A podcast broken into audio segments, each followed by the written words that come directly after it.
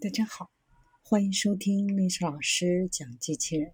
想孩子参加机器人竞赛、创意编程、创竞赛的辅导，找历史老师。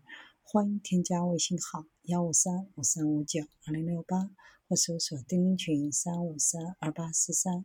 今天历史老师给大家分享的是成本更低、电池寿命更长、可折叠的机器狗。这个名为 OpenDog 的开源项目已经运行了好几年，旨在作为波士顿动力公司的 Spot 更容易访问、更具成本效益的替代方案。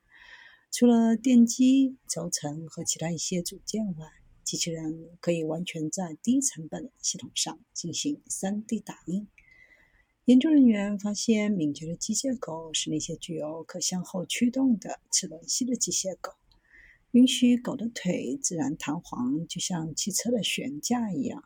除了可以通过软件改变电机的驱动方式来实时控制弹性，为了使可向后驱动的齿轮系工作，需要相当大的扭矩。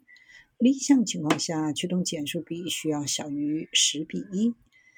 而开源狗依赖于基于传送带的减速系统，由于皮带和滑轮的物理空间限制。系统仅提供了五比一的减速，必须实施全新的、更紧凑的齿轮箱解决方案。硬件要尽可能保持开放和可访问性，需要可 3D 打印、耐用、能够快速移动。最终选择了白线驱动齿轮箱。新的白线驱动器几乎没有任何齿系，造就了坚固的结构。机器狗还可以折叠。装入航空箱进行运输，目前重量约为二十公斤，这要比波士顿动力公司的 Sport 要轻得多。额外的电池空间可以将电池寿命延长一倍。